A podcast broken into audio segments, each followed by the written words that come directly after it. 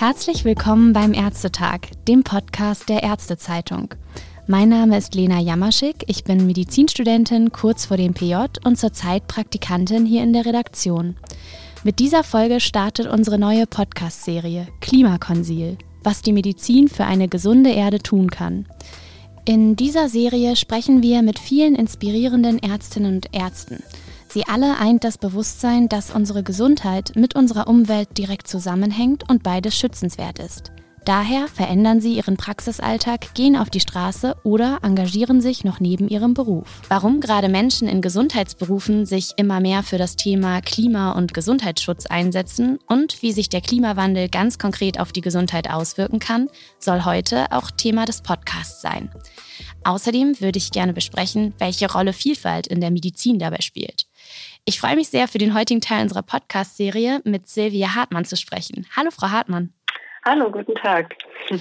Frau Hartmann ist Ärztin, sie ist Gründungsmitglied und stellvertretende Vorsitzende der Allianz Klimawandel und Gesundheit, kurz KLUG genannt, und sie ist Mitglied der Delegiertenversammlung des Marburger Bundes. Steigen wir mal direkt ins Thema ein. Sie sind von Haus aus Ärztin. Sehen Sie es als Aufgabe des Gesundheitssektors an, mehr für die Bereiche Klima- und Gesundheitsschutz zu tun? Und wenn ja, warum? Auf jeden Fall sehe ich das als Aufgabe, sonst würde ich mich natürlich dafür auch gar nicht engagieren. Warum? Also weil tatsächlich sozusagen das Potenzial bei diesem Thema einfach enorm ist. In der Medizin ist ja Prävention tendenziell ein Gebiet, was etwas vernachlässigt wird. Das schneidet man gerade auch im Studium oft an, aber man lernt nicht ausreichend, wie setzt man tatsächlich Prävention um? Und man denkt dazu auch zu wenig außerhalb seines eigenen Silos und zwar interdisziplinär eben mit anderen Fachdisziplinen zusammen, wie zum Beispiel, okay, wo könnten Ärzte sich auch einsetzen mit bei der Stadtplanung oder auch bei der Gesetzgebung, um wirklich tatsächlich Gesundheit umzusetzen, weil in meinem Selbstverständnis ist sozusagen die Aufgabe von Ärztinnen und Ärzten, die Gesundheit zu schützen und zu verbessern. Und Gesundheit schützen ist eben ganz stark Prävention. Und wenn wir da jetzt wieder zurückgehen zum Thema Klimaschutz und schauen, was sind die Auswirkungen der Klimakrise, stellen wir fest, dass sozusagen ganz viele dieser Auswirkungen eigentlich präventiv angegangen werden könnten und dass auch ganz viele Klimaschutzmaßnahmen letztendlich nichts anderes sind als Präventionsmaßnahmen und wir sozusagen daraus Win-Win-Maßnahmen ziehen können. Und genau aus diesem Aspekt, weil es eben eine so große Dimension hat und auch die Klimakrise sehr starke Auswirkungen auf die Gesundheit hat, sehe ich es als Verantwortung des Gesundheitssektors, da tatsächlich aktiv zu werden.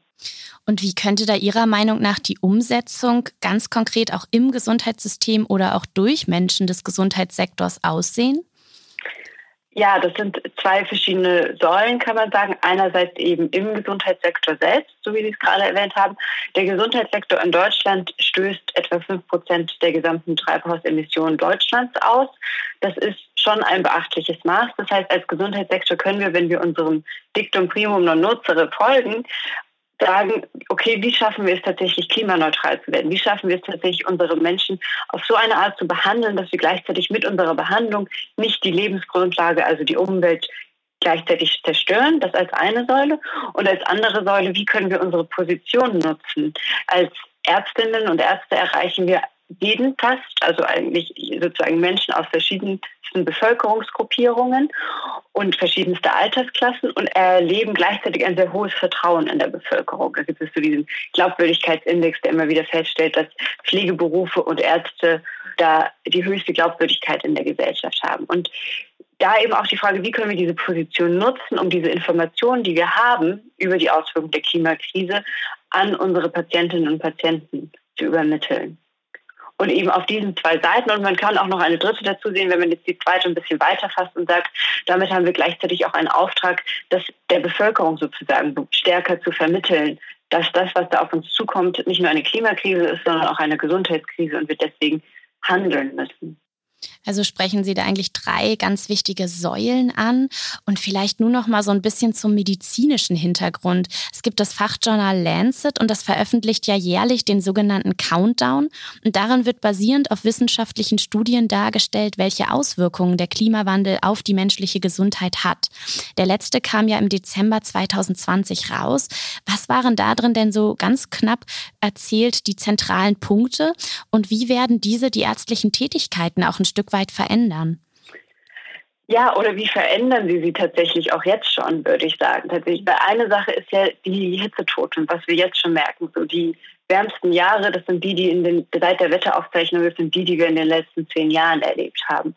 Und auch dadurch sterben an Menschen in Deutschland schon an die 20.000 Menschen oder also auf jeden Fall, genau, mehrere tausend Menschen. Und das heißt, wir erleben das heute schon auch im Klinikalltag dann zum Beispiel oder in der Niederlassung, dass wir schauen müssen, wie passen wir da die Medikation zum Beispiel der Menschen an. Wenn Menschen Diuretika nehmen und es sind heiße Tage vorausgesehen, dann muss man das zusammendenken ebenso. Muss ich die Dosierung reduzieren oder muss ich die Leute besonders aufklären, dass sie da besonders darauf achten, dass sie auch wirklich viel trinken und auf Warnhinweise achten, auch ältere Menschen eben, dass sie jemanden haben, der sich um sie kümmert. Also das heißt, es findet auch jetzt schon statt und es gibt auch noch ein, vom Lancet dann immer ein Policy Brief, also ein Empfehlungsschreiben für Deutschland.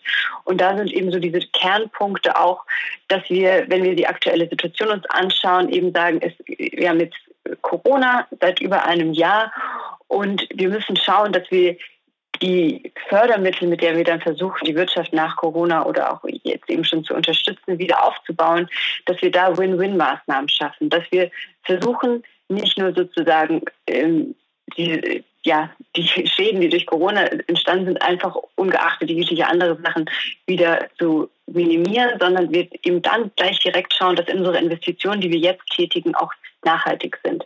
Denn die politischen Entscheidungen, die wir jetzt treffen, die sind maßgeblich für die nächsten Dekaden tatsächlich, was dann passieren wird. Weil wenn es um den Klimaschutz geht, haben wir nicht mehr so viel Zeit. Also es sind nur noch wenige Jahre, über die wir hier sprechen. Und deswegen sind die Investitionen, die wir jetzt tätigen, eben so wichtig und eben diese Triple-Win-Maßnahmen sozusagen, also das Klima stabilisieren, die Gesundheit schützen und eine nachhaltige Wirtschaft gemeinsam denken.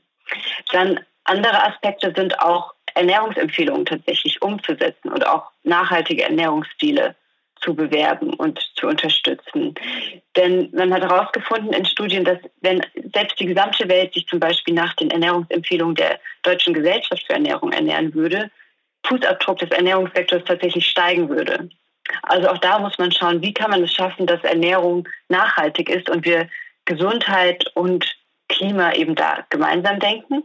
Dann eine andere Empfehlung ist, dass wir Lebensräume schaffen, so ein bisschen das, was ich vorhin schon angeschnitten habe, die eben gesunde Lebensweisen fördern, also in den Städten, dass wir Stadtplanung und Gesundheit zusammendenken und auch versuchen, also als Ärzte gerade so im niedergelassenen Bereich weiß man, dass viele Erkrankungen ja dem Lebensstil geschuldet sind. Und es gibt die Global Burden of Disease Study, die sagt, dass annähernd drei Viertel der Erkrankungen allein auf den Lebensstil zurückzuführen sind, beziehungsweise nicht übertragbare Erkrankungen sind, die zum großen Teil dem Lebensstil zuzuschreiben sind. Und wir eben da make the healthy choice the easy choice, sagt man so schön auf Englisch. Also, dass die gesunde Wahl die einfache Wahl ist, dass wir Städte so gestalten, dass aktiver Transport befördert wird, eben, dass Menschen mehr laufen, mehr Fahrrad fahren, sich dabei sicher fühlen und dadurch dann zum Beispiel auch gleichzeitig die Luftverschmutzung reduziert wird, die auch ein sehr großer Faktor ist, der tatsächlich viele Menschenleben kostet. In Deutschland zum Beispiel geht man laut Studien davon aus, dass mehr Menschen an den Folgen der Luftverschmutzung sterben tatsächlich als an den Folgen des Rauchens. Und das finde ich eigentlich eine sehr spannende Zahl, weil im ärztlichen Alltag klärt man sehr viel und sehr oft darüber auf, wie schädlich das Rauchen ist und rät Menschen dazu, doch aufzuhören mit dem Rauchen. Aber über die Folgen von Luftverschmutzung, die annähernd genauso schwer sind eben und von der Zahl auch dramatisch, redet man im ärztlichen Alltag sehr selten und das könnte man auch sehr viel öfter machen. Genau, und im letzten Punkt dann eben auch Städte als so die Ballungszentren mehr zu nutzen, um da tatsächlich diese Lebensstilveränderungen auch voranzutreiben. Und dann wird ja im Zusammenhang mit dem Klimawandel auch oft von Migration gesprochen. Warum könnte die durch den Klimawandel bedingt zunehmen und was wären dann auch Folgen für Ärztinnen und Ärzte hierzulande? Ja, warum nimmt sie zu? Und zwar, wenn man sich anschaut, wie die Temperatur steigt, im Durchschnitt sind es jetzt zwei Grad, von denen man ausgeht. Das heißt, das ist nicht überall auf der Welt gleich verteilt zwei Grad, sondern das ist der Durchschnitt. Das heißt, in einigen Gebieten sind es auch mehr als zwei Grad. Und gerade wenn man dann in die Region um den Äquator schaut, wird es dort tatsächlich dann Temperaturen geben im Jahresmittel, die das menschliche Leben eigentlich schier unmöglich machen. Es gibt ja schon solche Bereiche, in denen Menschen eben nicht so gut leben können oder halt vielleicht tageweise verweilen können, aber nicht 365 Tage im Jahr. Und diese Zonen werden sich eben nach Prognosen von Forscherinnen ausbreiten, sodass es dann zwangsläufig zu Flucht kommt, weil einfach die Lebensbedingungen an diesen Orten so sind, dass sie nicht mehr menschenfreundlich sind, sondern menschenfeindlich. Und das hat dann tatsächlich auch nichts mehr mit Wirtschaftsflucht oder wie auch immer man das bezeichnen möchte zu tun, sondern das geht dann um das schiere Überleben. Ja, und das ist eine Fluchtursache tatsächlich. Man geht davon aus, dass aber auch viele andere eher indirekte Fluchtursachen dann noch eine Rolle spielen. Also mehr Extremwetterereignisse, die dann wieder zu Dürren führen, wieder zu Ernteverlusten, Hunger und Unruhen führen. Man geht auch, oder es gibt Studien, die zeigen auch, dass Hitze zu überhitzten Gemütern führt tatsächlich. Das heißt, dass auch Menschen mehr zur Aggression und Gewalt neigen bei erhöhten Temperaturen und deswegen auch eher es zu Konflikten kommen wird. Und das ist eben sehr multifaktoriell natürlich, aber man davon ausgeht, es wird mehr Flucht geben und auch mehr Konflikte. Und im Umkehrschluss heißt es, die Menschen müssen irgendwo hinwandern, sich neue Lebensräume suchen und könnten also dann vielleicht wieder auch bei uns in Deutschland Zuflucht suchen. Was heißt das für uns? Das heißt, ganz viel, also von das, was wir schon mal hatten, es kommen neue Erkrankungen, mit denen wir uns sonst nicht beschäftigt haben, einfach weil die Menschen aus Gebieten kommen, bei denen Krankheiten irgendwie besonders prävalent sind, die wir nicht so kennen. Das heißt aber auch, dass ganz viele Menschen traumatisiert werden durch die Erlebnisse, die sie dort erleben und auch die mentale Gesundheit tatsächlich dann leidet. Und zwar in einem Ausmaß, in dem wir das auch nicht unterschätzen können. Einerseits eben auch die Menschen, die fliehen müssen aus ihrer Heimat im Sinne von posttraumatischen Belastungsstörungen und Depressionen und Angststörungen dann. Und mentale Gesundheit, aber auch tatsächlich gerade auch in der jüngeren Generation ist ja Solastalgie so ein Begriff, der in den letzten Jahren dann geprägt wurde, diese Angst um die eigene Umwelt und die Ungewissheit, wie diese in der Zukunft noch existieren wird. Also das heißt, neue Erkrankungen durch die Klimakrise hier vor Ort auch oder vermehrte Erkrankungen und natürlich auch mehr Herausforderungen, weil es zu mehr Bevölkerung oder Migrationsströmen kommen wird beantwortet das Ihre Frage, das heißt. ja, absolut. Das heißt, wir haben jetzt ein bisschen über Hitze gesprochen, über Luft, Ernährung, über Lebensräume und eben auch die Folgen auf die mentale Gesundheit. Es ist sehr komplex, das wird schon ganz schnell deutlich, auch hier im Podcast. Jetzt können wir ja auch nicht leider jeden Punkt besprechen. Wo können sich denn Interessierte, vielleicht Ärzte oder auch Patienten, Patientinnen informieren? Gibt es da irgendwelche Informationsportale, die Sie empfehlen? Ja, den Lance Policy Brief und auch den Lancet Countdown, den für alle, die sozusagen an Studien interessiert sind, kann ich sehr ans Herz empfehlen. Es gibt auch ein englisches Lehrbuch und es sind Deutsche auf dem Weg tatsächlich in die Richtung Planetary Health. Da gibt es eins zu Planetary Health von Samuel Myers und Howard Frumpkin, das ich empfehlen kann. Und wer noch ein bisschen Geduld hat, tatsächlich, es sind auch deutsche Bücher auf dem Weg, die dann so ab Mai, Juni auf dem Markt sind tatsächlich. Und ansonsten gibt es noch eine Vorlesungsreihe und ganz viele Videos, die Planetary Health Academy. Die hat in der ersten Session waren alle Vorträge auch auf Deutsch. Das heißt, wenn man das bei YouTube eingibt oder auch bei uns auf der Seite der Deutschen Allianz Klimawandel und Gesundheit, findet man das sehr gut und kann weitergeleitet werden auf die Website oder wenn man es bei Google sucht. Und ich kann tatsächlich nur jedem animieren, sich da ein bisschen mehr zu beschäftigen. Und es stimmt tatsächlich mit der Komplexität, aber das ist vielleicht auch das Spannende, dass es eben keine linearen Zusammenhänge sind, wie wir sie sonst manchmal aus der Medizin kennen, sondern eben systemische. Und das kennzeichnet tatsächlich auch diese Disziplin von Planetary Health oder Klima und Gesundheit sehr gut. Ja, man spürt auf jeden Fall, dass Sie da auch viele positive Aspekte und auch so einen positiven Blick mit reinbringen. Das finde ich sehr ermutigend. Und jetzt sind Sie ja auch als junge Frau schon in sehr vielen Organisationen aktiv.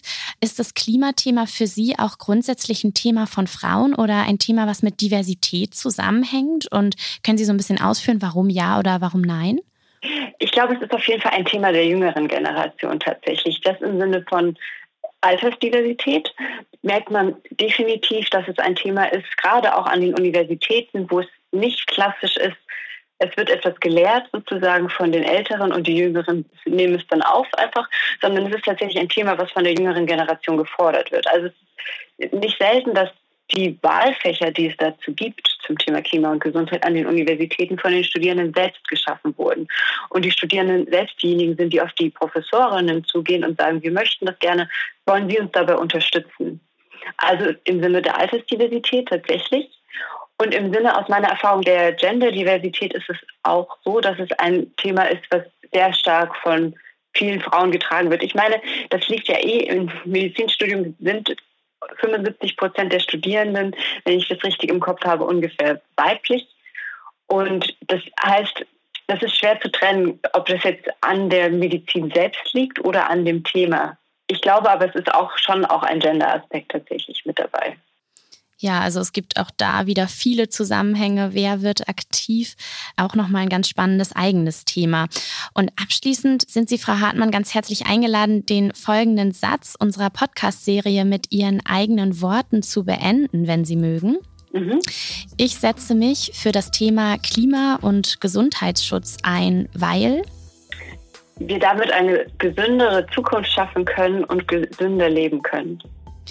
Vielen Dank für diesen wunderbaren Schlusssatz. Das ist eigentlich ein sehr schönes Ende auch für diesen Podcast. Ich bedanke mich ganz herzlich für das Gespräch, Frau Hartmann. Ich hoffe, viele Hörerinnen und Hörer schauen vielleicht auch noch mal in das Informationsmaterial, was Sie Ihnen an die Hand gegeben haben. Ja, vielen Dank. Ja, ich danke Ihnen.